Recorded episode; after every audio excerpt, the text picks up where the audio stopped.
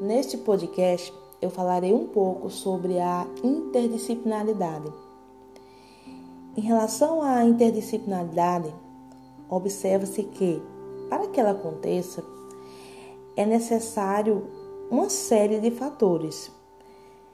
E esses fatores, eles precisam estarem associados, como planejamento conjunto, precisa ser bem articulado e é preciso que haja um comprometimento de todos os envolvidos neste processo educacional.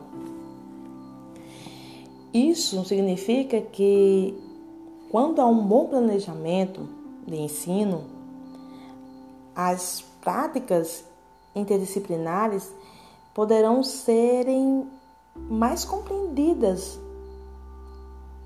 pois ao se trabalhar um determinado conteúdo, pode-se agregar a ele várias disciplinas, e isso faz com que o conhecimento aconteça nas diversas áreas trabalhadas.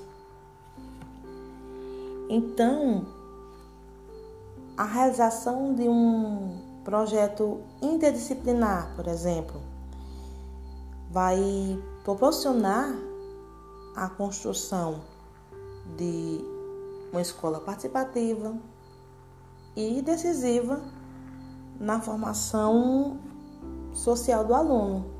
Então, trabalhar com a interdisciplinaridade é algo muito importante e que faz muita diferença no dia a dia em sala de aula e, consequentemente, contribui muito para a aprendizagem do aluno.